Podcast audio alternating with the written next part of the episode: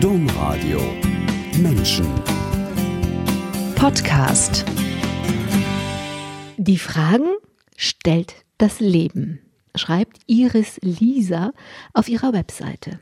Über sich schreibt sie Autorin, Mensch, Erzählerin. Bei dieser Autorin sind wir heute zu Gast. Herzlich willkommen, Iris Lisa in der Sendung Menschen. Herzlich willkommen alle, die eingeschaltet haben. Am Mikrofon Angela Krumpen. Die Fragen stellt das Leben, Iris Lisa. An einer Frage, die ihr Leben Ihnen stellt, erinnern sich aufmerksame Domradio-Hörerinnen und Hörer vielleicht. Sie sind mit 38 Jahren Witwe geworden, hatten drei kleine Kinder und haben über diese Zeit später ein Buch geschrieben. Davon haben sie noch vor dem Erscheinen im Domradio erzählt und vielen Menschen damit Mut gemacht. Und das war damals auch ihr Ziel. Sie wollten Mut machen. Auf die Idee gebracht hatte sie damals der ehemalige Chef ihres Mannes. Wie war das? Nach dem Tod des, meines Mannes hat ähm, der Chef meines Mannes zu mir gesagt, schreiben Sie ein Buch, Sie können anderen Menschen damit Mut machen. Und erstmal Hallo zusammen, das habe ich ganz vergessen, Entschuldigung. Ja, dann habe ich Jahre später halt dieses Buch geschrieben, bis auf den letzten Schritt. Und habe so viel positive Rückmeldungen bekommen, so viele Leute, die dann gesagt haben, äh, können Sie nicht noch eine Fortsetzung schreiben, dass ich anschließend noch ein zweites Buch dazu geschrieben habe über die Zeit danach. Also nacheinander kommen wir gleich zu. Bleiben wir bei diesem Chef und bei dieser Szene. Ich glaube, das war sogar im Büro ihres Chefs. Ähm, wenn man, wenn ihre Webseite Autorin, Mensch, Erzählerin, wenn man denkt, sie ist eine, Autorin, dann ist das ja immer noch ein bisschen eine Zumutung, wenn der Mann gestorben ist, dann schreiben sie darüber ein Buch. Aber sie waren damals keine Autorin. Sie sind, ich hoffe, ich sage das richtig, Radi medizinische Radiologieassistentin oder so ähnlich. Wie heißt es richtig? Medizinisch-technische Radiologieassistentin. Das technisch fehlt. Die medizinisch-technische Radiologieassistentin. Und ganz ehrlich, ich glaube, was weiß ich, wenn mir jemand sagen würde, auch machen Sie doch mal eine schöne Aufnahme, ein schönes MRT oder so, fände ich das befremdlich. Also Sie waren gar keine Autorin. Also ich habe immer sehr gerne gelesen und ähm, wie gesagt, als der Chef meines Mannes sagte, schreiben Sie ein Buch, hat sich das bei mir ziemlich schnell im Hinterkopf festgesetzt und ich habe beschlossen, jawohl, ich möchte das machen. Und habe dann über Kurzgeschichten angefangen, Stückchen für Stückchen mich in dieses Metier einzuarbeiten, einzulesen, reinzuschreiben. Ähm, habe jemanden kennengelernt, mit dem ich E-Mails ausgetauscht habe und habe mich Stückchen für Stückchen halt ähm, immer weiter reingeschrieben, sage ich jetzt mal, und immer mehr Spaß daran entwickelt. Also Sie haben, also es ist so ein bisschen so, als hätte der Chef Ihres Mannes eine Vision gehabt, etwas in Ihnen gesehen, was da war. Und Sie haben sich dann wie eine Sonnenblume sich zur Sonne entwickelt, haben Sie sich so zur Autorin entwickelt, dass Sie dieses erste Buch tatsächlich geschrieben haben. Sie haben das Schreiben gelernt und das Buch über den Tod Ihres Mannes und das Weiterleben als Familie, also damals mit der Diagnose geschrieben. Bis hierhin ging ja unsere erste Sendung. Damals war das Buch ja noch nicht erschienen. Wie waren die Reaktionen? So ein bisschen haben Sie gerade vorweggenommen, indem Sie gesagt haben, Sie haben gesagt, schreib weiter. Wie waren die Reaktionen? Wie war das damals, als dieses erste Buch erschien? Naja, das erste Buch, das war natürlich, als ich die, das, das Buch in der Hand hielt, das war traumhaft schön. Also erstmal ähm, habe ich mich wahnsinnig gefreut. Man ist natürlich stolz und äh, kann es erstmal gar nicht glauben, ein Buch in der Hand zu halten. Vor allen Dingen aber war das ja diese Vision, ähm, diesem Tod meines Mannes, der viel zu früh war, traurig war, ähm, irgendwo eine Form von, na, ich sag jetzt mal Sinn zu geben ich kann meinen Mann nicht oder konnte meinen Mann nicht, nicht lebendig machen, aber meine Hoffnung, die ich mit dem Buch verknüpft habe, war ja, ähm, anderen Menschen Mut zu machen, äh, sich einer Krankheit zu stellen, einer solchen Krankheit vielleicht auch positive Zeiten abzugewinnen und ähm, das war dann so, dass als das Buch auf dem Markt war, dass die Leute, die es gelesen haben, mir genau das wieder gespiegelt haben. Vielen, vielen Dank. Ähm, wir lernen uns durch dieses Buch unser Verhalten besser kennen. Wir, wir ähm, können, wir verstehen uns gegenseitig besser. Und ähm, allein zu wissen, dass ich das erreicht hatte, das hat mich unglaublich glücklich auch zu der Zeit gemacht. Also ich zum Beispiel habe viele Jahre später ihr Buch genommen und einer Freundin geschenkt, die deren Mann eine wie heißt das, finale Diagnose bekommen hatte, also eine Diagnose, an der er sterben würde und dann auch später gestorben ist. Und der hat es auch geholfen. Also sie haben tatsächlich etwas gemacht, was Menschen Mut gemacht hat und geholfen hat. Das freut mich. Wenn es heute diese Webseite gibt, Iris Lisa. Autorin, Mensch, Erzählerin, muss das ja weitergegangen sein mit dem Schreiben. Ja, also zunächst habe ich erstmal ein Kinder- oder ein Jugendbuch geschrieben, ein, äh, ein, also einen Jugendroman, ein ausgedachtes Buch. Und aufgrund der Resonanz meiner Leser vom ersten Buch, die dann alle oder viele davon haben gefragt, wie ist es weitergegangen, habe ich mich der Thematik Tod und Trauer ein zweites Mal gestellt und habe dann ein neues Buch rausgebracht, was jetzt im September 2019 auf den Markt gekommen ist. Das heißt Lebe vorwärts. Und da geht es ausschließlich um die Zeit, oder das knüpft nahtlos an das erste Buch an. Das erste Buch endet mit dem Tod meines Mannes und das neue Buch beginnt quasi in derselben Sekunde. Genau. Auf das Buch kommen wir auch noch. Ich ähm, würde trotzdem gerne noch ein bisschen bei Ihnen und bei diesem Prozess bleiben, denn Virginia Woolf hat geschrieben, jede Frau braucht ein Zimmer, in das sie sich zurückziehen kann. Und sie hatten drei am Anfang kleine Kinder. Sie waren alleinerziehend. Sie haben gearbeitet als medizinisch, medizinisch-technische Radiologieassistentin. Also ihr Leben war ja vollgeräumt. Und wenn man jetzt im übertragenen Sinn, man braucht ein Zimmer, man braucht diese Zeit, um sich zurückzuziehen, sonst kann man schlicht nicht schreiben. Und Sie haben schon gesagt, da ist noch ein Jugendroman dazwischen gewesen. Wie machen Sie das denn? Wie schaffen Sie denn dieses Zimmer in Ihrer Zeit, in der Sie sich zurückziehen können? Witzigerweise hatte ich nicht mal mein Zimmer, beziehungsweise ich habe nicht mal in meinem Zimmer geschrieben, sondern mitten im Wohnzimmer. Also genau der zentrale Raum, wo die Kinder quer durchgeturnt sind und ständig irgendwo präsent gewesen sind. Das war mein Rückzugsort, weil ich auch noch die Präsenz der äh, Kinder brauchte. Also ähm, irgendwo hat mich das motiviert zu schreiben, dass um mich herum das pralle Leben war. Und die haben das toleriert oder haben die dann immer gesagt, Mama, ja, das ist auch durchaus des Öfteren vorgekommen. Ähm, hin und wieder war ich dann sicherlich abgelenkt beim Schreiben, aber irgendwann haben die Kinder halt auch gemerkt, wenn Mutter nicht reagierte, dass sie dann einfach wieder gegangen sind. Dass sie dann einfach in ihren Stoff, den sie gerade geschrieben haben, vertieft haben. Sie sind nochmal an den Punkt zurückgegangen. Sie haben eben gesagt, das neue Buch fängt da an, in dem Moment, wo das alte aufgehört hat. In der Sekunde. Und das war ja dann ein zweites Mal dahin zurückgehen an diesen Tag, an dem eben das Leben so wie es war, beendet wurde. War das schwierig? Ja, auf der einen Seite ist es sicherlich schwierig, sich so intensiv mit Gefühlen wie Trauer auseinanderzusetzen. Auf der anderen Seite bin ich der Meinung, es funktioniert nur so in der Auseinandersetzung, weil alles, was mit Verdrängen zu tun hat, läuft einem sowieso hinterher. Und ähm, natürlich muss nicht jeder, der einen Trauerprozess durchlebt, ein Buch darüber schreiben. Aber das Schreiben ist natürlich auch wieder eine Form der Auseinandersetzung und gleichzeitig das Wissen, es werden wieder Leute sein, die davon profitieren. Das hat mir wieder, mir selbst auch wieder ein Stück Mut gemacht.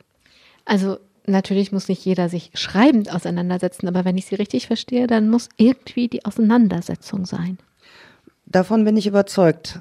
Also ich kenne auch Menschen, die verdrängen, egal ob es jetzt der Verlust eines Menschen ist oder es gibt ja jede Menge Verluste. Verlust einer Arbeitsstelle, Verlust von äh, Haustieren, Verlust von Besitztümern oder so. Aber alles, was man von sich wegschiebt, läuft einem aus meiner Sicht sowieso hinterher. Und wenn es Jahre später ist, dass es einen einholt.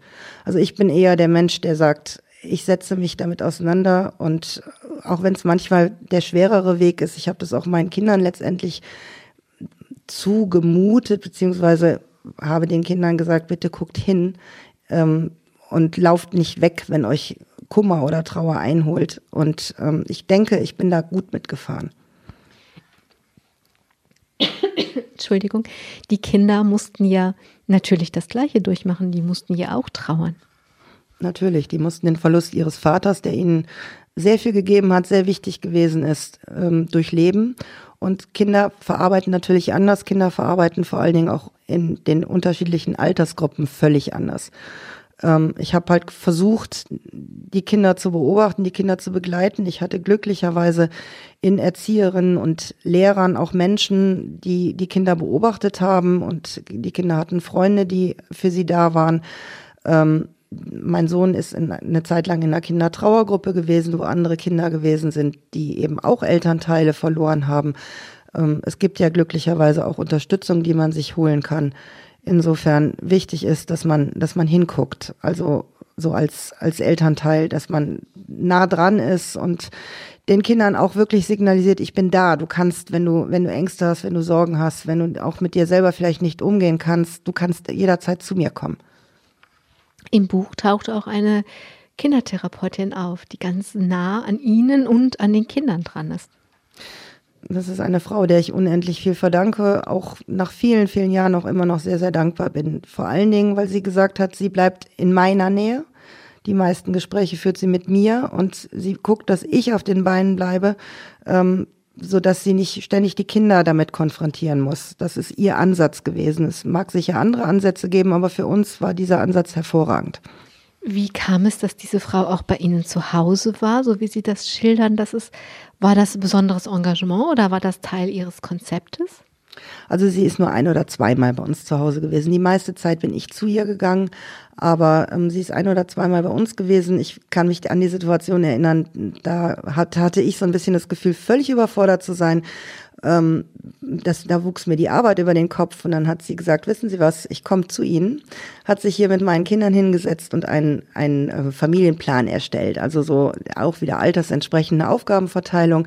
Ähm, der eine hat eben den Müll zukünftig rausgebracht, die, der, die zweite hat ein Stück weit im Garten mitgeholfen. Das hat alles nicht wahnsinnig lange gehalten, aber zumindest ähm, die, die ähm, ich sag mal, die ersten zwei, drei Wochen hat es zumindest ganz gut geklappt. Und ähm, die Kinder hatten Spaß und hatten das Gefühl, es gibt noch jemanden, der sich so ein bisschen einsetzt.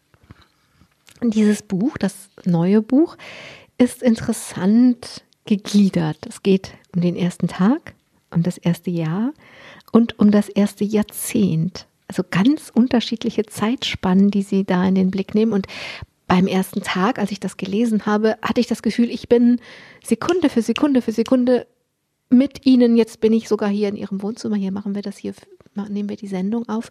Äh, bin ich hier und aber ich war auch in dem Buch einfach jede Sekunde mit dabei. Sie haben eine Zeitspanne vergessen. Es sind vier Teile. Ein Tag, eine Woche. Eine Woche, genau. Ein, genau. Eine Woche, ein Jahr. Ja gut, das sind aber auch ähm, ganz wichtige Zeitabläufe. Der erste Tag, wenn ein Mensch stirbt, da passiert ja auch unendlich viel. Da passiert von außen unendlich viel. Man muss wahnsinnig viel regeln. Aber es passiert auch mit einem selbst unglaublich viel. Und ähm, ich hatte das Gefühl, das kann man nicht in wenigen Worten abhandeln. Vor allen Dingen war ja auch mein Bedürfnis mit diesem Buch, Menschen so Dinge an die Hand zu geben, wo sie sich vielleicht im Vorfeld schon eventuell dran langhangeln können. Und auch vielleicht ein paar Tipps holen können. Was passiert, wenn ich jemanden verliere? Ähm, was muss ich da bedenken? Was kann ich machen? Denn wenn man diesen Tag verstreichen lässt, ohne dass man es macht, dann ist es zu spät, dann ist dieser Tag vorbei. Und das Gleiche gilt für die Woche, die bei mir mit quasi mit der Beerdigung endet. Auch da, für mich war damals ganz, ganz wichtig, ähm, diese Beerdigung so persönlich wie möglich zu gestalten, aber auch im Vorfeld auch da wieder die Kinder mit einzubinden und so. Und ähm, deswegen habe ich auch diese erste Woche so lange und ausführlich beschrieben, weil ich ähm, auch da gesagt habe, alles, was ich in dieser Woche versäume, kann ich einfach nicht mehr nachholen. Deswegen ist dieser zweite Teil eben auch so ausführlich geschildert. Naja, und das erste Jahr, das ist dieses sogenannte Trauerjahr. Ähm, da habe ich einfach gedacht, in diesem Trauerjahr, okay, nach einem Jahr ist das Schlimmste vorbei. Ähm, deswegen habe ich dieses Trauerjahr besonders hervorgehoben oder versucht, man, man hat eben in einem Jahr alles einmal durch, sozusagen, ein Weihnachtsfest, jeden Geburtstag und so weiter und so weiter. Ähm, und das Jahrzehnt das habe ich deswegen genommen, weil ich gedacht habe, so zehn Jahre, das ist ein sehr, sehr langer Zeitraum und dann habe ich eine Rückblende gemacht, was ist nach zehn Jahren denn tatsächlich jetzt passiert? Wie sieht, ist der Status nach zehn Jahren?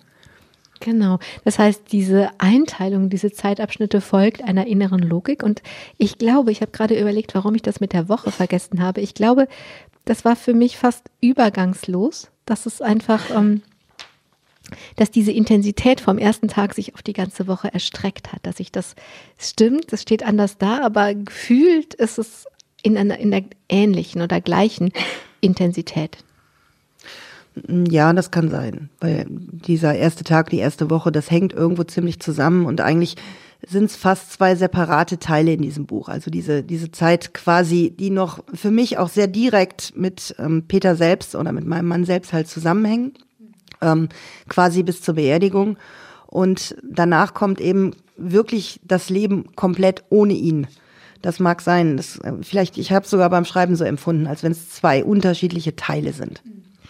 Wenn Sie sagen, es gibt Dinge, die kann man nur am ersten Tag machen und es hört jetzt jemand zu und manchmal weiß man ja nicht, warum man gerade was hört und dann behält man es und irgendwann kommt die Situation und dann fällt es einem wieder ein. Ähm, wer uns jetzt zuhört, was würden Sie sagen, was, was geht nur am ersten Tag und wenn man es dann nicht macht, ist es eben vorbei? Naja, es ist ja schon so, am ersten Tag kommt beispielsweise der Bestatter und fragt nach Texten für die Todesanzeige. Und wenn man da jetzt sich im Vorfeld Gedanken macht, wie soll ein Text sein, persönlich, auf denjenigen zugeschnitten. Das war mir zum Beispiel ganz, ganz wichtig. Diesen Text kann man halt nicht am dritten Tag erst gestalten, weil die Anzeige ist dann fertig. Und solche Sachen, die, die muss man im Vorfeld machen. Oder ich, ähm, ich hatte zum Beispiel einen bestimmten Blumenwunsch, den muss man früh gestalten und früh planen. Das lohnt, das kann man nicht mehr nach der Beerdigung, da ist es zu spät. Also diese Dinge, die dann einfach wichtig sind, weil so ist es. Entweder sieht dann die Beerdigung so aus oder nicht und man kann diese persönlichen Dinge sagen oder nicht und sonst ist es zu spät. Kommen wir zu diesem Teil, wo Sie sagen, dass diese zehn Jahre Rückblende, die gestalten Sie sehr, mm, ich sag mal, es ist aufrichtig sowieso, aber Sie lassen da auch die dunklen Seiten nicht raus. Also Sie sparen jetzt zum Beispiel nicht aus, dass sie irgendwann selber krank geworden sind, sodass ihre Seele eine Auszeit brauchte. War das schwierig? Also warum haben Sie das so entschieden und war das schwierig, darüber zu schreiben? Nein, gar nicht. Also ich habe sehr, sehr lange versucht, vor mir selbst zu negieren, dass es mir nicht so gut ging, wie ich es nach außen vorgegeben habe. Und ich habe auch den, natürlich immer versucht, den Kindern gegenüber stark zu sein, ohne dass ich jetzt nicht, also ich habe schon gesagt, natürlich bin ich traurig und und und, aber äh, logisch war, ich war jetzt die die die einzige Erziehung oder die einzige das einzige Vorbild, die einzige Erzieherin. Ich hatte hier ähm, musste hier diejenige sein, die alles zusammenhielt, die auch für die Kinder im Prinzip permanent da war. Und irgendwann war der Moment da, wo ich gedacht habe, ich kann einfach nicht mehr. Also und ähm, dann auch das zuzugeben. Es also einzusehen, dass es auch keine Schande ist, zu sagen, nee, bis hierhin und nicht weiter. Und jetzt brauche ich mal Hilfe. Ich denke nicht, dass ich da die Einzige bin. Und dann auch den Leuten durch dieses Buch vielleicht, den, den Lesern vielleicht den Mut zu sagen, zu vermitteln, hey, macht, zieht mal ein bisschen früher die Bremse. Es ist überhaupt nicht nötig, sich zu, zu übernehmen. Und man kann auch früher Hilfe in Anspruch nehmen. Es ist überhaupt nicht nötig, so stark zu sein. Ähm, das war so mein Anliegen, weil ich hinterher gedacht habe, das hätte ich vielleicht einen Ticken eher machen können. Was haben Sie denn gemacht, als Sie es gemacht haben? Ähm, bei mir hat es sich so zugespitzt, dass ich tatsächlich mitten in der Nacht ähm, die Krisenhilfe angerufen habe, weil ich kurzfristig den kleinen Aussetzer hatte und nicht mehr wusste, wie es überhaupt weitergehen sollte. Und der nette Mensch, den ich da an der Strippe hatte, der hat sich das Ganze dann angehört und war dann so freundlich, ähm, mir psychologische Hilfe zu vermitteln. Sie haben auch, darüber schreiben Sie ganz hinreißend, eine Auszeit genommen mit Ihren Kindern zusammen, sind in eine spezielle Kur gefahren. Auf jeden Fall in den Norden. Jetzt weiß ich gerade nicht mehr, ob Sie ans Meer gefahren sind oder nicht. Das weiß ich nicht mehr. Aber jedenfalls sind Sie in den Norden gefahren und hatten jetzt nicht so richtig Lust dazu. Aber dann ist es ganz vergnüglich geworden. Das war super. Das war ähm, über das über eine Hospizstiftung äh, eine Bekannte, die da ehrenamtlich mitarbeitete, die hatte uns das empfohlen und vermittelt. Das war in Bad Segeberg. Ähm, das gibt's leider nicht mehr. Äh, eine Woche betreutes betreute Ferien für verwitwete Elternteile und Kinder. Und das war eine fantastische Woche. Ähm, letztendlich hatten die keine, das war ein, ein, Pilotprojekt, die hatten keine Möglichkeit, Werbung zu machen. Damit waren wir eigentlich nur zu viert, vier Frauen und acht Kinder. Und ähm, das war ein Auftanken für die Seele, ein Lernen loszulassen, ein Lernen von Solidarität mit anderen Gleichgesinnten, die in derselben Situation waren, ähm, ich kann nur sagen, auch für diese Woche bin ich rückblickend unendlich dankbar geblieben. Es ist eine Freundschaft mit einer Hamburgerin, die bis heute eng ist, auch wenn wir uns kaum sehen, ähm, dass ich nur sage, das war so eine Schicksalsfügung, für die ich, wie gesagt, rückblickend einfach nur noch dankbar bin. Wenn wir jetzt Fernsehen hätten, dann könnten Sie sehen, dass Sie, als ich Sie auf diese Woche angesprochen habe, dass Sie sich entspannt haben, dass Sie ganz selig gelächelt haben und ähm, also wie, wie, wie gut ihnen das bei der Erinnerung noch tut. Aber man könnte ja denken, boah, muss das sein? Muss ich jetzt mit lauter Leuten in Urlaub fahren, denen das gleiche passiert ist? Ich musste gar nicht, ich habe es freiwillig gemacht. Ich weiß, aber diese, ähm, das könnte, wenn jetzt zuhören, denken, dass, nee, wenn ich doch Urlaub mache, mache ich jetzt Urlaub. Ja, natürlich, aber es ist schon, schon so, dass wenn man in einer Ausnahmesituation ist, dass es wirklich gut und wohltuend ist, Menschen zu finden, die in derselben äh, Ausnahmesituation sind. Also ich frage deswegen danach, weil ich darauf raus will oder weil ich erforschen will, was denn so hilfreich war. War das eben, wir sitzen im gleichen Boot und niemand muss hier nichts erklären, jeder weiß, wie es dem anderen geht? Naja, wir haben am Anfang gegenseitig schon versucht, uns tatsächlich auch was vorzumachen. Ja, wir sind ja alle so stark und wir schaffen das und das bröckelte in relativ kurzer Zeit und dieses Verständnis, was wir dann füreinander so zügig entwickeln konnten, das war einfach wohltuend. Wir, wenn ich, also die anderen Leute sagen, wir können uns das vorstellen, ähm, wie du dich fühlst. Und in diesem Fall ist dieser Satz einfach so, wir stellen uns wir brauchen uns das nicht vorstellen, wir wissen es einfach. Das war das Hilfreiche. Das war definitiv das Hilfreiche, ja. Wie war das denn für die Kinder? Naja, die Kinder, die hatten auch Gleichgesinnte letztendlich. Und ähm, es waren vier Jungs im selben Alter und zweimal zwei Mädchen im selben Alter. Und die haben natürlich gleichzeitig auf der einen Seite unglaublich viel Spaß miteinander gehabt. Und auf der anderen Seite war eine Kinderpsychologin da, die spielerisch mit den Kindern so ein bisschen die Verluste, es waren halt jedes Mal die Väter, die gestorben waren, auch trotzdem so ein bisschen aufgearbeitet hat. Und ähm, das war auch für die Kinder ein Geschenk. Sie erzählen aber auch, dass Ihr Leben nicht nur als Mutter, sondern auch als Mensch weitergegangen ist, dass Sie auf einen Mann getroffen sind. Und das ist ein bisschen verrückt an der Geschichte, der wieder krank war und wo auch klar ist, der ist nicht nur krank, sondern der wird an dieser Krankheit sterben. Ähm, Im Buch schreiben sie, dass die anderen bildlich oder real, das weiß ich nicht, die Hände über dem Kopf zusammengeschlagen haben und gesagt haben, bist du verrückt? Das kannst du doch nicht selber alles nochmal durchmachen und das kannst du den Kindern überhaupt nicht zumuten. Ja, diesen Mann habe ich durch Zufall kennengelernt. Wir haben, beziehungsweise eigentlich haben wir uns nur brieflich und per E-Mail kennengelernt und haben uns ganz, ganz lange nicht real gekannt, nicht mal gewusst, wie wir, wie wir gegenseitig aussehen.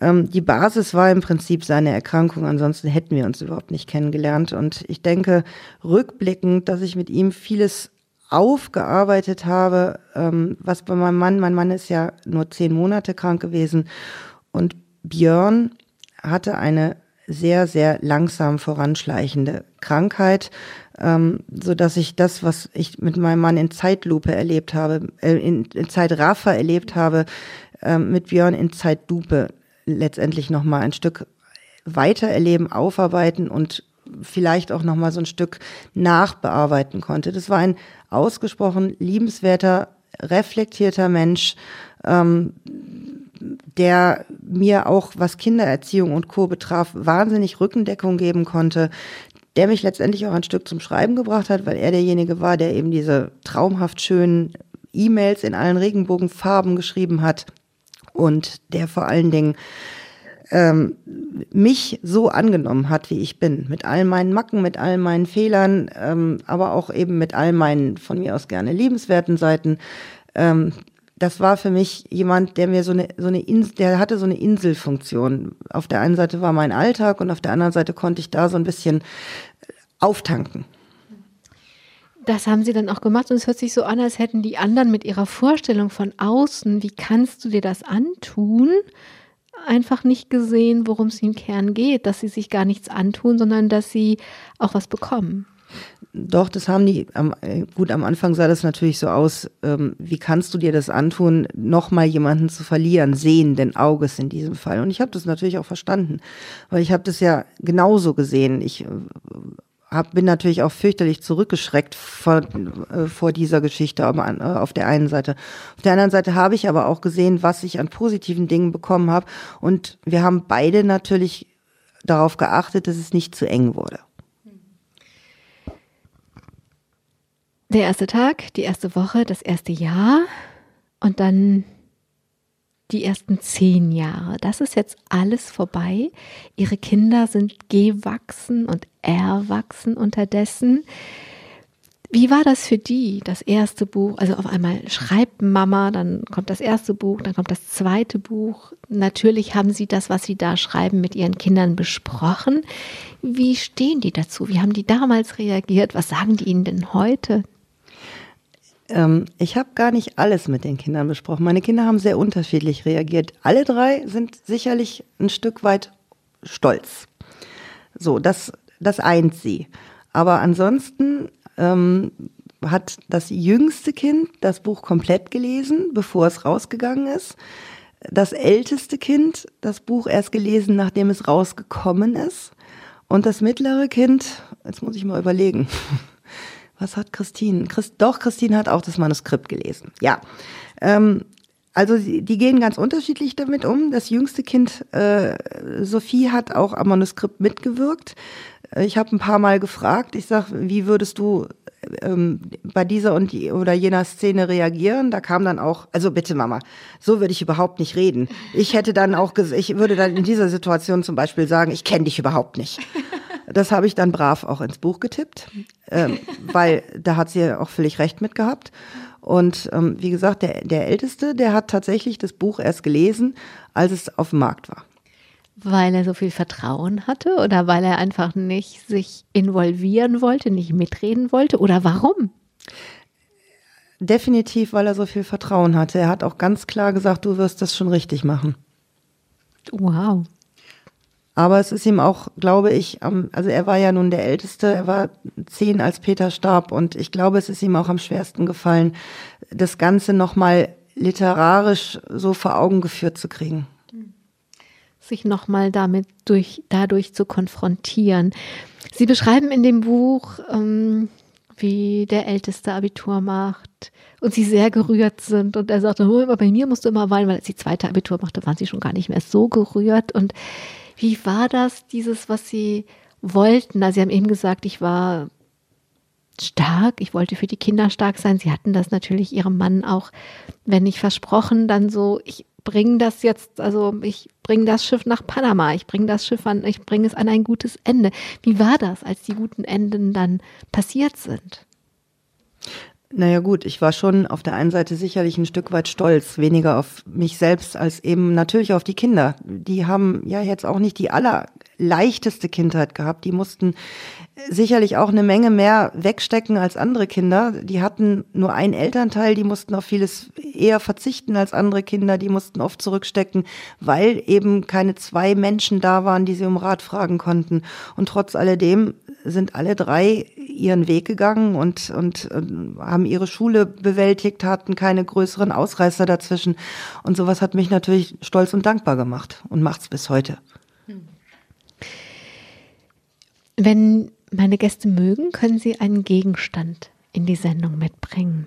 Und Sie haben eine Kugel mitgebracht, eine Porzellankugel aus einer Manufaktur, die ganz eng mit ihrer Familie zusammen hängt. Worum geht es bei dieser Kugel? Es ist eigentlich eine Christbaumkugel, die mein Mann selbst hat ähm, entwor entworfen hat und in, in dieser Porzellanmanufaktur, äh, die ist da gestaltet worden, noch bevor unser jüngstes Kind zur Welt gekommen ist und als die Kleine dann da war, ist sie nachträglich noch auf diese Kugel aufgebracht worden. Das, ähm, diese, diese Kugel wird halt alljährlich in, die, in unseren Weihnachtsbaum gehängt. Das ist die sogenannte Familienkugel.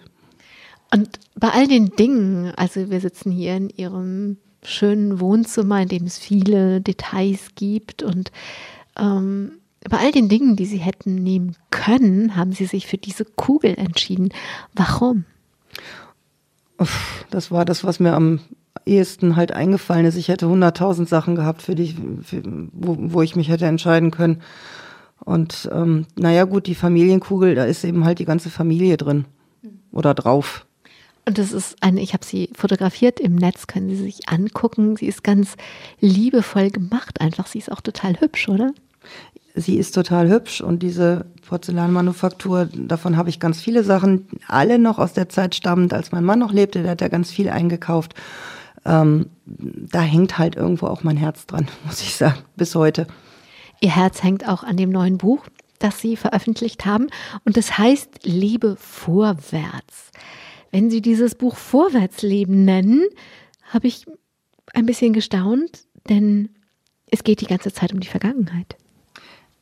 Ja, es geht sicherlich in dem Buch um die Vergangenheit und trotzdem habe ich das Gefühl, dass ich ähm, diesen Spagat ganz gut hingekriegt habe. Ich habe es ganz gut geschafft, nach vorne zu gucken oder wir haben es gut geschafft, nach vorne zu gucken und trotz alledem die Vergangenheit im Leben irgendwo so ein bisschen zu integrieren. Also mir war das sehr, sehr wichtig, ganz, also von Anfang an sehr wichtig, ähm, dass Peter nicht vergessen wird, dass sein, sein sein Denken, sein Geist lebendig gehalten wird und dass trotzdem, dass es weitergeht.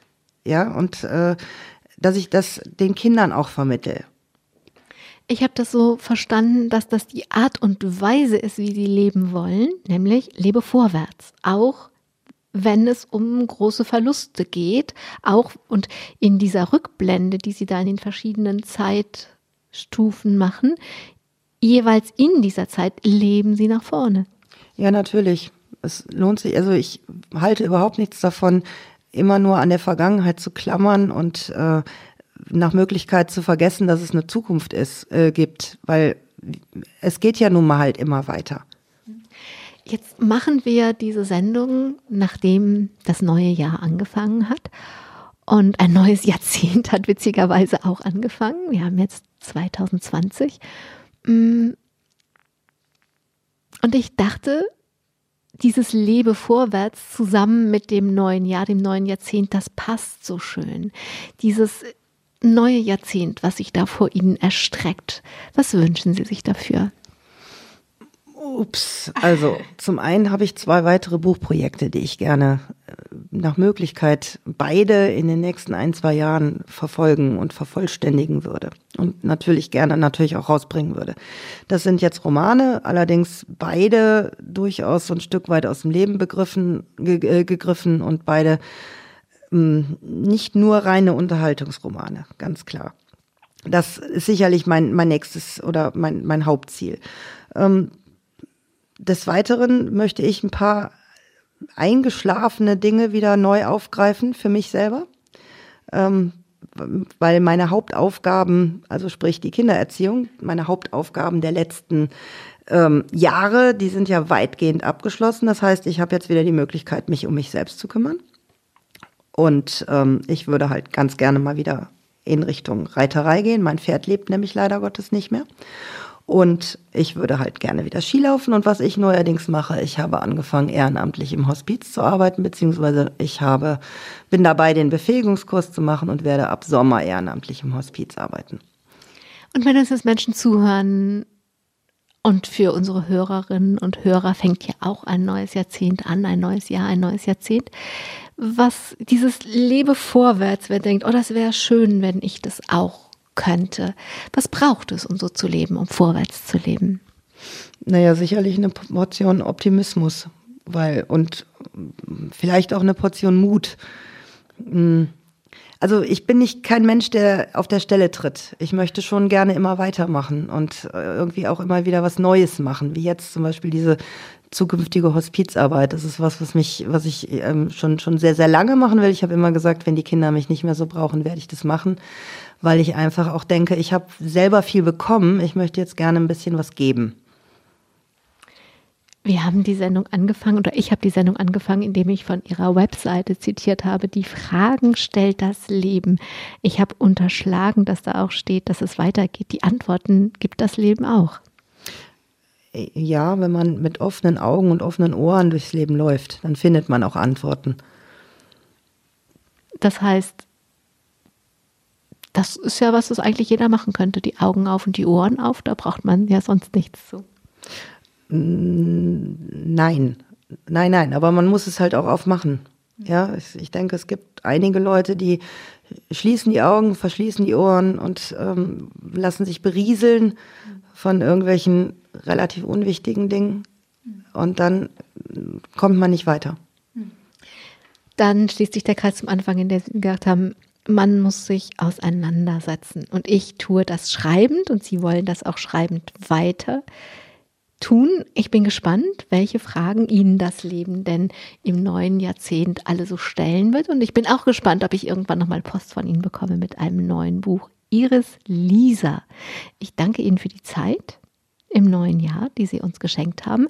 Und ich wünsche Ihnen, dass die neuen Projekte, die Sie vorhaben, dass Sie dafür Zeit finden, dass Ihnen das gelingt und dass Sie Ihre Buchprojekte zu Ende bringen können. Angefangen haben Sie es ja schon. Vielen Dank, vielen Dank allen, die zugehört haben. Am Mikrofon war Angela Krumpen. Ich sag mal, halten Sie die Ohren und die Augen gut auf.